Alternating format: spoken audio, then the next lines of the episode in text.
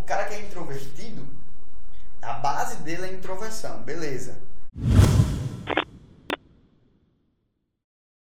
Mas a gente pode reformar a- a- o prédio. Entendeu? Uhum. A gente pode. Então vamos fazer o seguinte, aqui tá muito fechado, vamos botar uma janela.